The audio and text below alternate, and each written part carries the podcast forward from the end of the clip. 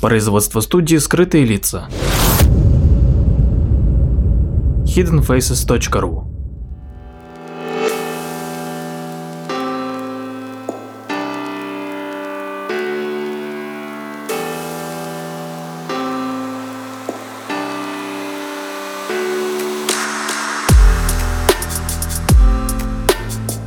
Здравствуйте, с вами Владимир Марковский и очередной выпуск передачи «Прожектор восприятия».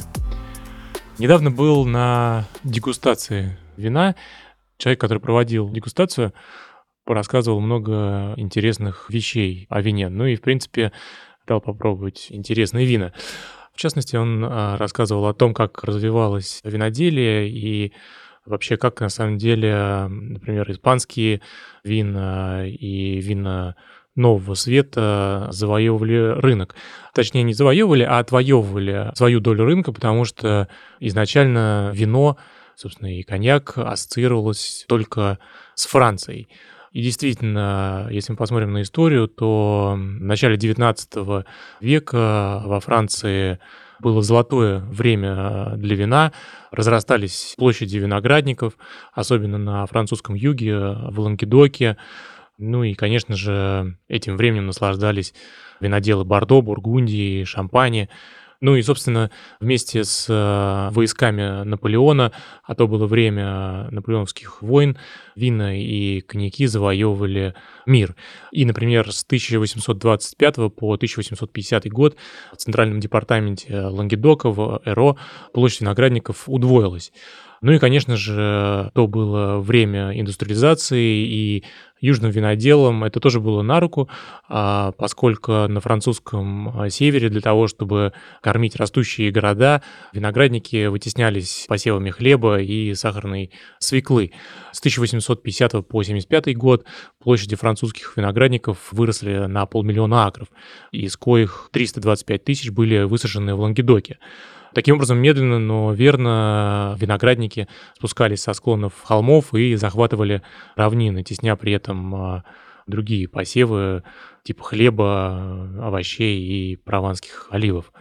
Ну и, конечно же, строительство железной дороги Париж-Лион-Марсель, которая соединила промышленный север с виноградным югом, тоже способствовало развитию этой винной лихорадки.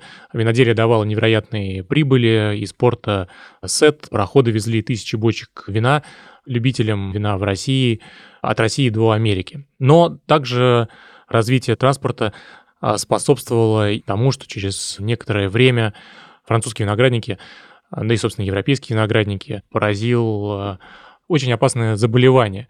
Эта болезнь э, была представлена филоксерой. Это такая маленькая тля размером менее 1 миллиметра. И приплыла она в Европу из Америки в XIX веке, как раз-таки на тех пароходах, которые сблизили континенты. Нужно сказать, что до этого большое количество этих насекомых попадало и на парусные корабли, в черенках э, или в корнях декоративных растений, которые везли в Европу на продажу.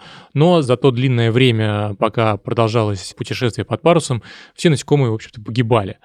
К 1850 годам внедрение парового двигателя сократило время плавания через Атлантику до 8-10 дней, а в европейских портах эти грузы из Америки встречали товарные поезда. Таким образом, это чудо техники домчало тлю до заросшего виноградом устья Роны. И вредитель прибыл именно туда, где ему было раздолье, где плотность виноградников была наивысшей. Ну, конечно же, филоксера мешала выращивать виноград изначально в Америке. Многие предприниматели, пытавшиеся ввести на берега Атлантики европейские лозы, потерпели неудачу. Они обвиняли в ней климат, почву или крупных насекомых, но в упор не видели, не могли распознать вот эту маленькую дрянь. Это маленькое насекомое размером менее 1 миллиметра. Нужно отметить, что местные лозы выработали к филоксере иммунитет к тому времени. И первые следы филоксеры были замечены в Провансе в 1963 году.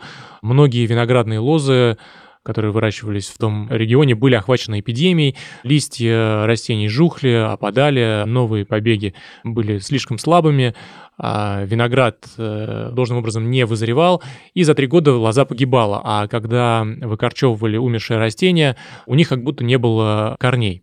Как раз-таки наибольший вред растениям наносила корневая форма этого вредителя, поскольку это насекомое, перемещаясь в почве, находило сокопроводящий корень винограда и, прокалывая покровные слои, впрыскивало туда секрет, который препятствовал зарастанию повреждения, позволяя этому насекомому питаться соком растения.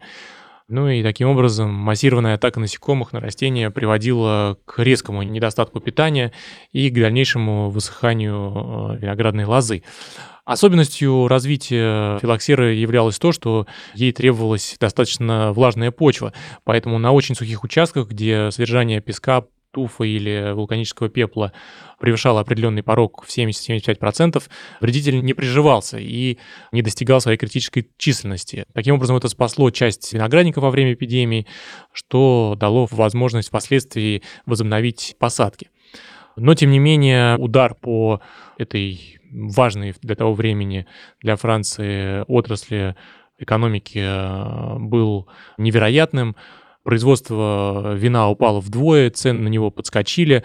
До 70-х годов Франция вывозила в 8 раз больше вина, чем возила в то время, а к началу 1880-х лишь в 3 раза. А в 87 год э, в разгар кризиса вывезла только 2 миллиона гектолитров, а везла 12 миллионов гектолитров вина.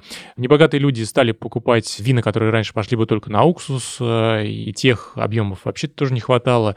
Началось производство вина из изюма, который в основном ввозили из Греции и Турции. И для понимания размеров кризиса, например, до того времени Франция импортировала только несколько тысяч тонн изюма в год, и в основном это были кондитеры, а в 80-е годы через порты Марсель и Сет проходило до 1 миллиона тонн изюма в год а книга под названием «Как делать вино из изюма», изданная в Марселе в 80-м году, за 6 лет была переиздана 12 раз. Ну и, конечно же, этим французским несчастьем немедленно воспользовались итальянские и испанские крупные виноделы, хотя их виноградники тоже поразило для Италию с начала 80-х, а Испанию с 1878 года. Они, тем не менее, продолжали масштабные посадки винограда и воспользовались тем методом борьбы, который уже к тому времени выработала Франция.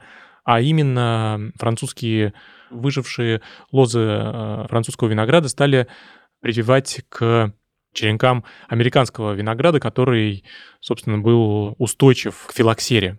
Но все равно в первые два десятилетия 20 века положение во Франции в этой отрасли оставалось очень тяжелым. Свежевысаженные лозы были очень слабы. При первом же повышении влажности их поражала плесень, им требовалось регулярное опрыскивание. Широко применялись удобрения, крестьяне и управляющие с невиданным прежде энтузиазмом экспериментировали с органическими и химическими смесями в надежде поддержать урожайность и подлечить больные лозы. Но это имело и побочный эффект, это снижало качество винограда. Ну и, конечно же, свое слово сказал потребитель, в том числе и высший свет Великобритании, который консервативно ввозил только великие вина. Как только сниженные пошлины вновь создали для французских вин благоприятный климат, газеты запестрели сообщениями о болезнях виноградников. И Кроме того, люди задавались вопросом, как лечение серой и купоросом влияет на качество вина. На этот же период, естественным образом, приходится резкий всплеск любви к шотландскому виски с содовой. А престиж и высокая прибыль вернулась к французскому вину только полвека спустя. За это время общая площадь виноградников Франции сократилась на треть, а 30% погибших лоз так и не были заменены новыми. И даже целые регионы, такие как Мерт на северо-востоке, где виноград не был основной культурой, вообще отказались от него. Вина даже из лучших виноградников после нашествия филоксеры необратимо ухудшились, хотя в районах, выкашенных филоксерой, попадались небольшие участки, которые чудом остались нетронутыми. И один из них, сохранившийся до сих пор, это две небольших делянки Пино Нуар э, в АИ, в Шампане, принадлежащие дому Боллингер. Но вот президент Боллингер считает, что шампанское с непривитых лоз слишком концентрированное на современный вкус. Возможно, из-за того, что лозы прививали и повысили урожай, это придало вину 20 века нотки легкости и элегантности. Таким образом, этот кризис э, принес конечно, и пользу, поскольку приобрели популярность э, вина из других регионов э, мира, и виноделие получило более широкое распространение. Ну и Франция потеряла свое доминирующее положение на рынке. Спасибо.